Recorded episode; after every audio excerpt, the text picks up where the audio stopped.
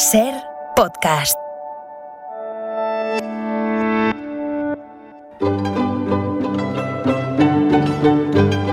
En la ventana acontece, que no es poco, un relato personal de la historia con Nieves con Costrina, cadena Ser.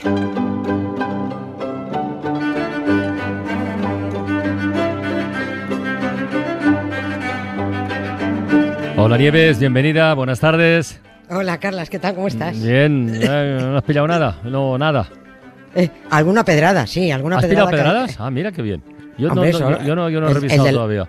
El de láser es una pedrada ya, el termina en cero. Ah, sí, te devuelven, ¿no? ¿O qué pasa con eso? Claro, pues eso es una pedra, Bueno. una pedrea que yo le llamo una pedrada. Algo es algo, algo es Pues te, algo, caen- te algo caen es tres o cuatro pedradas, pues ya está algo. Qué cerquita algo hemos estado esta vez, ¿eh? Sí, sí, sí, rozando ahí la cepa, la cepa del poste, pero bueno, el Bueno. año que viene, el año que viene cae. Volveremos a intentarlo.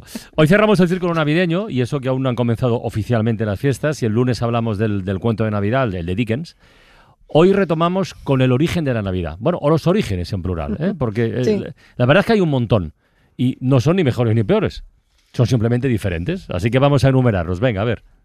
Es verdad, porque es que venía un poquito a huevo, ¿no? Se me ocurrió cerrar la semana de acontecidos, pues casi como la empezamos, ¿no? Ya que es un poco la, así la última antes de todo el follón, ¿no? Cuando el lunes hablábamos del cuento de Navidad de Charles Dickens, eh, pues dijimos que esa novela corta llegó en el momento justo, en el año oportuno además, cuando en Gran Bretaña estaban resurgiendo las celebraciones Mm. navideñas, ¿no? Habían, habían caído en, en desuso, pero a partir de 1840, bueno, pues empezaron a pasar cosas, arbolitos de Navidad, venga a la gente Christmas, les dio a todos por juntarse a cenar en Nochebuena, que hasta entonces pues no lo hacían. Se instaló la idea de que todo el mundo se quería mucho y todo el mundo hacía cosas buenas por los Hmm. demás. Así que bueno, pues visto que hoy es el último acontecido de la semana antes de la celebración de todo el mundo bueno menos el cuñado, que, que ya ocurrirá. Hay de todo, hay Pues- de todo. Por eso digo, por eso digo. Podríamos ver, eh, a ver cómo, cómo encaja todo, de dónde vienen las cosas. Como todo está copiado de otro lugar, si es que todo, todo, todo es una copia, ¿no? Los crismas, los belenes, los árboles, la lotería, está ¿La lotería todo copiado. La lotería Ah, está copiada, bueno, toda. veremos. La, la lotería, oh, qué española, en española, si se la trajo, se la trajo Carlos III, pero se la trajo de Italia. ¿No? Eso- Esto aquí no estaba, ¿no? Me gusta, me gusta sobre la lotería tal y como la conocemos ahora, ojo, no, no, no la antigua, ¿no? Me gusta sobre todo además para desmontar a esos los que van diciendo siempre es que nuestra tradición no es esa, es esta, ¿no? Ya sabes lo que decimos siempre, las tradiciones están para saltárselas, eso es lo primero, ¿no? O los que dicen también es que la celebración guay es la nuestra, no esa extranjera, ¿no? A ver, el mundo ha ido, ha ido adoptando y adaptando costumbres, celebraciones y tradiciones que funcionaban muy bien en un sitio y que eran divertidas o simplemente bonitas Mm. para copiarlas y, y para que funcionen, te diviertan y, y queden bonitas también en tu casa, ¿no? Pues es una cosa absolutamente normal, ¿no? Que te dicen que el Black Friday está copiado. Pues sí, Pues- pues claro que está sí, copiado. sí. Del mismo país y con las mismas intenciones que se copió San Valentín. Vender. ¿O qué pasa? ¿Que San Valentín está bien copiado y lo otro no? ¿Por qué? Porque San Valentín tiene nombre de santo, pues pongamos San Black Friday, ¿no? Bueno, eh, ¿que Halloween mola más que los difuntos? Pues evidentemente, vas a comparar tú irte de fiesta con irte al peñazo de la misa. Pues no, te vas de Halloween, ¿no?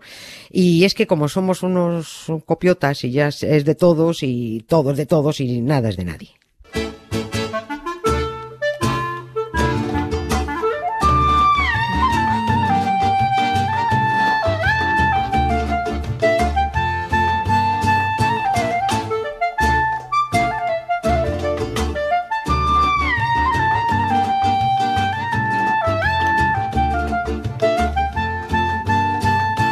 Yo recuerdo que tú alguna vez has contado eh, que la Navidad eh, es una copia de las Saturnales romanas, ¿no? O, o- Totalmente. o- bebe de eso, ¿no? Sí, sí, Que, que es otra de las cosas en, la- en esa, en esa larga lista, ¿te acuerdas? De las cosas que han hecho los romanos por nosotros. ¿eh? Ya te veía venir, sí. ¿Qué han hecho los romanos por nosotros? al, al- al margen de esto, lo otro, lo otro. Pues otro, eso, allá, pues sí. menos mal que los romanos pusieron fecha a la Navidad, porque si no los cristianos no hubieran sabido dónde situar nada, ¿no? Y, y lo- y los, los romanos lo hicieron antes de que nadie se inventara toda la performance del adulterio de María, antes de la estrella, antes de los magos. Las Saturnales son antes de todo. Y como la multinacional no sabía siquiera cuándo situar el nacimiento de su líder, copiaron la celebración romana del nacimiento del Sol Invictus el 25 de Sol diciembre. Y dije, ujú. Cla- Sí, se llamaba así, era la celebración del Sol Invictus, ¿no? Que era el, el, el, el dios mayor. Dijeron, bueno, pues con, vamos a poner a nuestro líder en la misma fecha, ¿no? Nosotros también encajamos el nacimiento del crío el, mismo día, ¿no? Esto ya lo contamos. Es que a mí es me lo- sonaba, a mí me sonaba. sí. esto lo contamos el año pasado, no nos vamos a repetir. A lo que vamos es a que si el mismísimo origen de la Navidad ya está copiado, pues todo lo que viene detrás también. Solo la ignorancia te hace creer que lo tuyo es lo mejor y lo más original, ¿no? Los belenes, los- lo- por ejemplo, ¿no? ¿Alguien se cree que armar el belén es una tradición ancestral española? Pues, Pu- pu- Pues, ni ancestral ni española. sí, si hablamos del Belén tal y como lo conocemos hoy, pequeño, con figuritas, con el doméstico, con pesebre. Con una ambientación de todo el conjunto, el puente de corcho, con el río hecho con papel albal. eso, arrugadito, bien arrugadito. Claro. Sí, sí, sí. Lo que es el teatrillo en pequeño, ¿no? Esto es una moda del siglo XVIII. Y viene de Italia también. No digo que no existieran antes los belenes, ojo, que ya, ya está alguien a- a- con el dedo apuntándolo. Estoy diciendo que la moda de los belenes particulares en las casas viene del XVIII y viene del Nápoles borbónico, que es cuando se instalan en las casas, en, en las casas de los aristócratas, por supuesto, ¿no? En las casas de los pobres ni había sitio ni había ganas de montar un belén si no era para comerte las figuritas, una detrás de otra, ¿no? Instalar un belén refinado, muy colorido, con las figuritas muy bien vestidas, eso era motivo de rivalidad entre los nobles, ¿no? Y, si visi- sí, y se visitaban entre ellos para ver quién lo tenía más grande. Pero has dicho que esa moda de los belenes en casas particulares, ¿e- Sí. ¿eso salta de Nápoles a España? Se la traen los Borbones. Cuando Carlos III era rey en Nápoles cuando se produce la fiebre de los belenes allí, ¿no? Y él lo copia de los nobles napolitanos y además, y le fascinó, y le dio por instalar belenes en palacio allí en, en- en Nápoles, ¿no?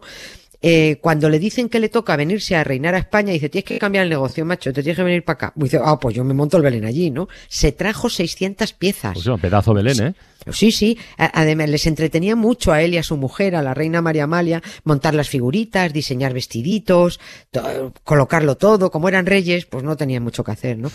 Y entonces se produjo, el, el efecto aquí se produjo el efecto al revés. Los nobles empezaron a copiar a los reyes y los belenes se instalaron como costumbre en las casas particulares, ¿no?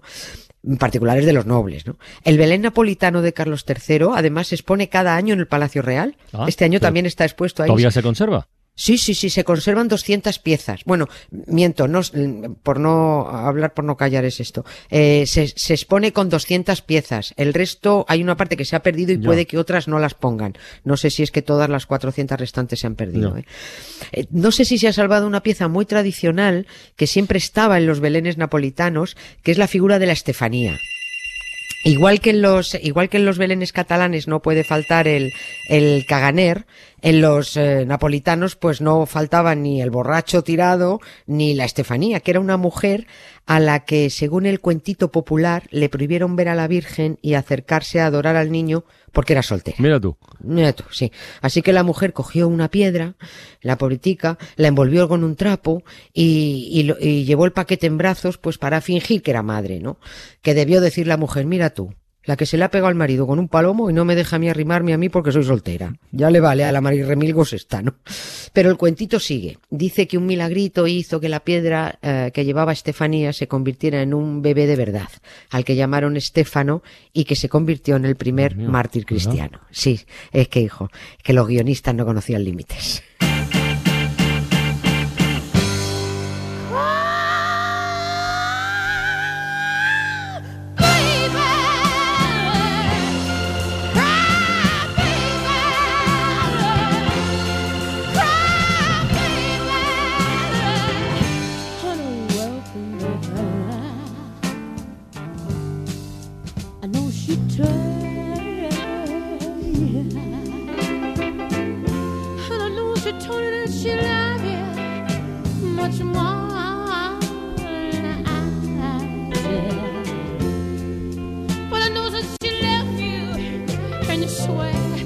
You just don't know why. But you know,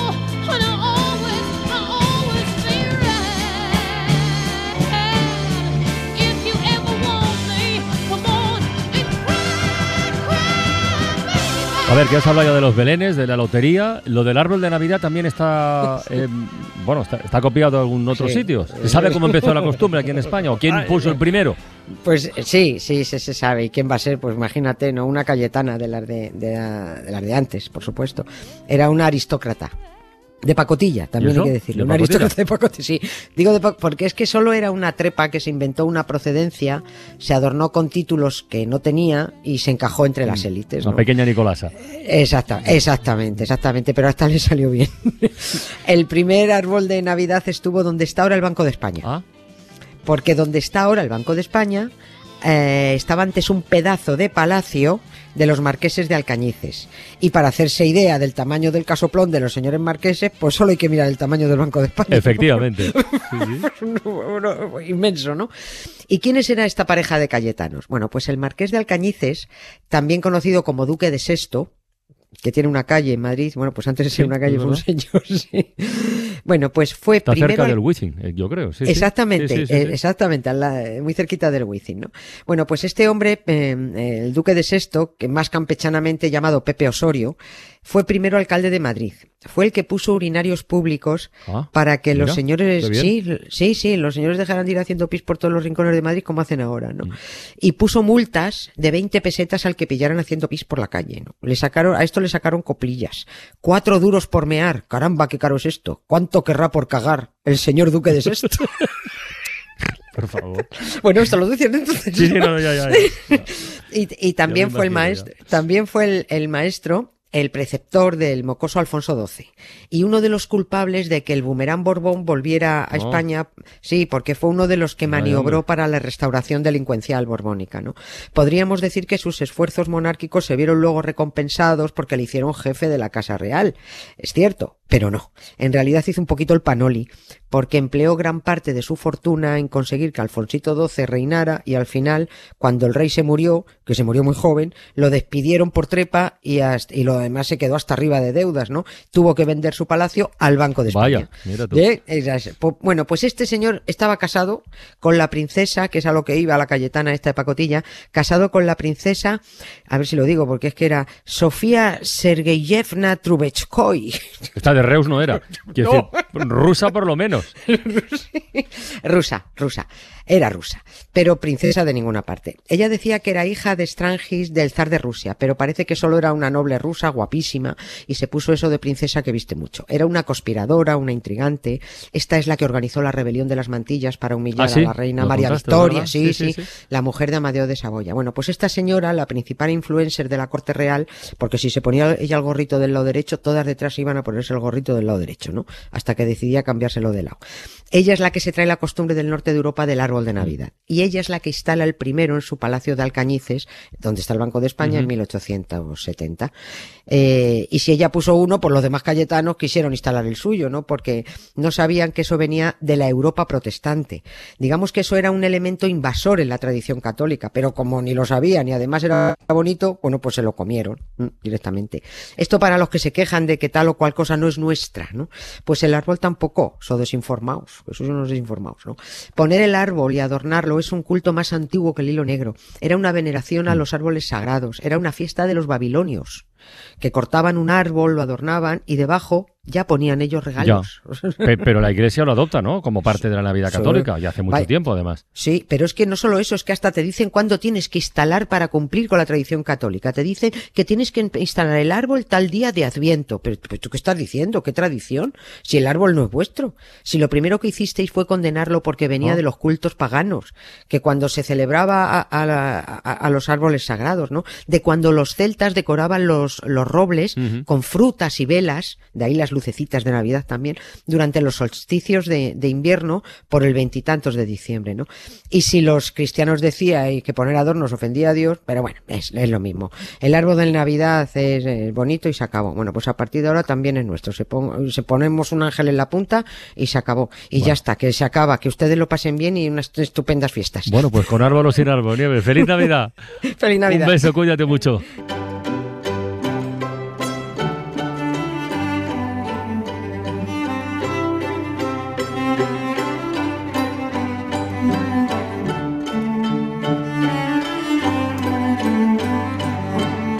Para no perderte ningún episodio, síguenos en la aplicación o la web de la SER, Podium Podcast o tu plataforma de audio favorita.